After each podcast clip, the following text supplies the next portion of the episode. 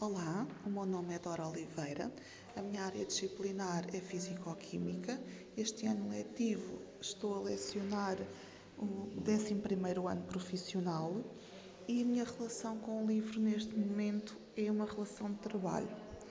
Isto porque no, no, nas várias turmas de sétimo ano estou a acompanhar a leitura do livro A Chave Secreta para o Universo, de Stephen Hawking, sobre o universo, o espaço.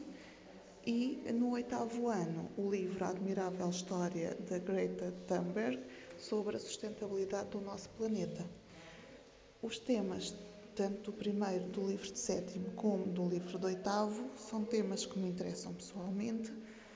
Um devido à minha área disciplinar que envolve a física, o universo, e o outro devido às questões ambientais que neste momento deve preocupar a todos.